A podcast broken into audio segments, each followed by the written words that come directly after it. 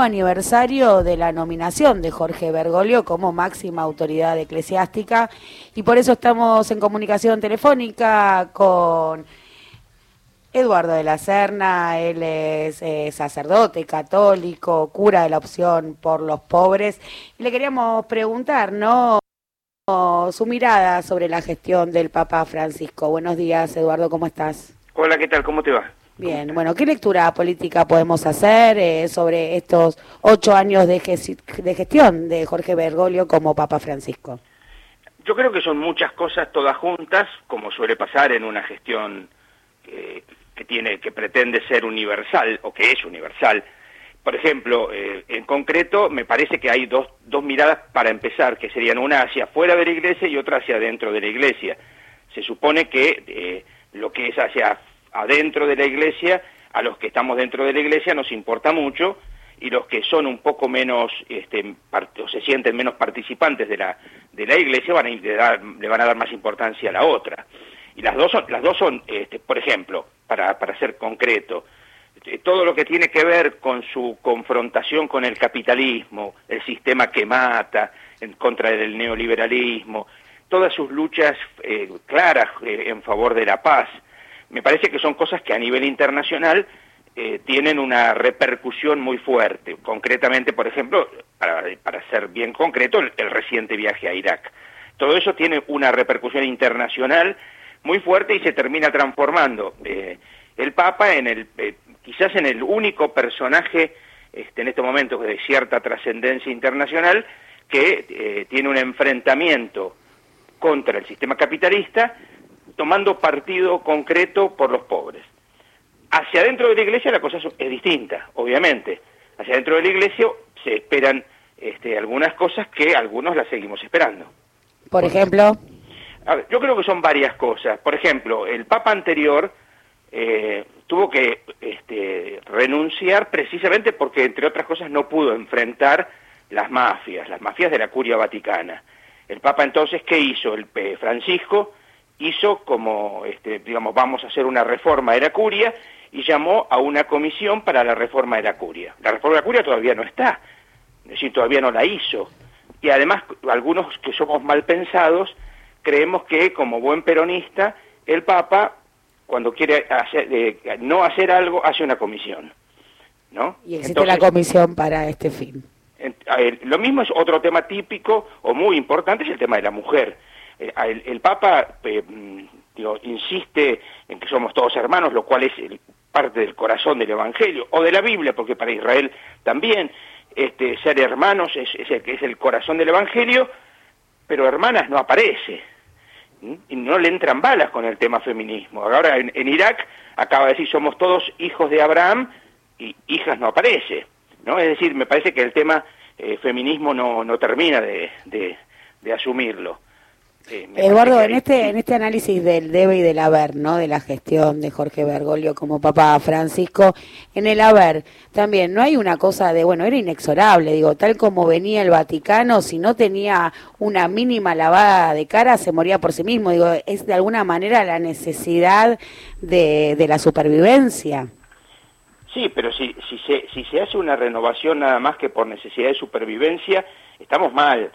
Si se hace una renovación, porque nos damos cuenta de que hay que cambiar, pero no para sobrevivir, sino porque, porque hay, cosas que ya no iban más. Un ejemplo típico, que en este sentido es evidente que ha cambiado las cosas notablemente, es la cantidad de teólogos y que fueron censurados por, por el polaco, algunos que fueron censurados por, por Ratzinger y no hay ni uno solo que sea señalado con el dedo. Es decir, esa actitud de tener el dedo levantado eh, no es propia de Bergoglio. Bergoglio no, no hace eso y de hecho se puede pensar con mucha más libertad, hablar con mucha más libertad y escribir con mucha más libertad que con los papados anteriores. Eso, eso es indiscutible, por ejemplo.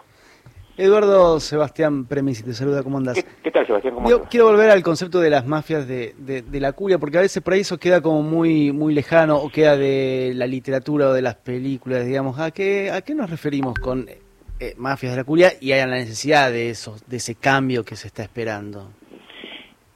Y hay muchas cosas que son bastante interesantes para pensar y muchas que eh, tenemos que, hacer un esfuerzo, porque no te olvides que el, Vaticano es un Estado, está cerrado, y, las cosas ahí pasan y, no se termina de saber qué pasó. El ejemplo típico es el jefe de la, de la Guardia Suiza que apareció muerto y en menos de 15 minutos ya tenían el, el, diagnóstico, el este, suicidio, etcétera, y después resultó que era otra cosa, ¿no? Este, entonces, digo lo mismo, el tema, la, la sospecha constante de la muerte de Juan Pablo I. Es decir, cuando hablamos de mafias, hablamos de mafias, hablamos de, de, que hay este, manejos económicos, cosa que el Papa ha, ha dado pasos notables en, el tema de los manejos o desmanejos económicos. Eh, a ver, no podía ser que hubiera un banco que no tuviera ningún tipo de control, o que el control lo hiciera un par de cardenales de dudosa honorabilidad.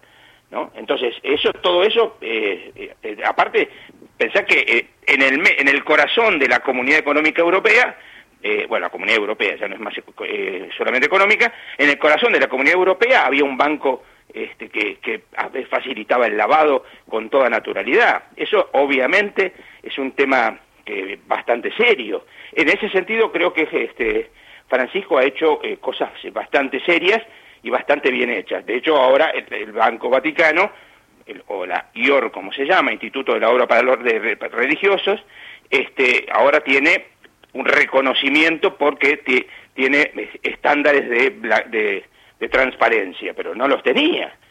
este, lo mismo pasa, a ver, por ejemplo, eh, nombramientos, nombramientos de obispos, nombramientos de nuncios, todas esas cosas son cosas bastante turbias en muchos casos, este, para no hablar de, de, las relaciones con los estados, todas esas cosas que son este, bastante dudosas. Por ejemplo, bueno, en, su momento se habló, no, a mí no me consta absolutamente, pero se, inclusive se habló de un lobby, ¿no? Dentro del Vaticano, un lobby gay, un lobby de, cardenales, no sé de cuántas, cuántos lobbies más. El tema es que no tenemos forma de saberlo demasiado porque no tenemos acceso. Y entonces recién los archivos vaticanos se van a abrir dentro de 90 años. Eduardo, te cambio un poco de tema, pasó un año de, de, la pandemia y nos interesa saber tu mirada sobre lo que pasa en los barrios. En los barrios del conurbano o en los barrios donde hayas estado, donde estés, ¿cómo está la, gente? ¿Cómo la está viviendo? Eh, antes que nada te aclaro una cosa, yo estoy en contacto, te imaginas, por, por WhatsApp y todo esto, con, contacto con varios curas amigos de otras partes del Gran Buenos Aires, sobre todo, no solo del Gran Buenos Aires, pero para hablar en concreto del Gran Buenos Aires. En general todos tenemos la misma sensación, por lo tanto lo que te quiero decir es que no es solamente mi mirada, sino una mirada bastante general, y es que la sensación es que la gente está aburrida, está con ganas de salir a, todo, pero está eh, conforme como se están manejando las cosas, está, este, la gente se ha sentido y se siente cuidada. Por supuesto que la gente está eh, preocupada, si por ejemplo eh, al no poder, o no todos pueden salir a trabajar, cuando no tenés la posibilidad de, este, del acceso, este, han aumentado de un modo notable la gente eh, en los comedores, la gente que, que, viene a buscar alimentos, etcétera, ¿no? Eso es, eso es evidente, eso sin duda. Pero, la, pero, pero el clima que se ve de la gente es un clima de tranquilidad. Aunque ahora que ha salido más la gente, ha vuelto el, fantasma eterno de la inseguridad, ¿no? Eduardo, lo cierto es que para nosotros siempre es un enorme placer charlar con vos, el intercambio, te agradecemos mucho tus enormes aportes. No, por favor, un abrazo a toda la audiencia ¿eh? y que se sigan cuidando. Seguimos cuidándonos y así, ¿no? Como lo proponía Eduardo de la Serna, sacerdote argentino, cura de la opción por los pobres.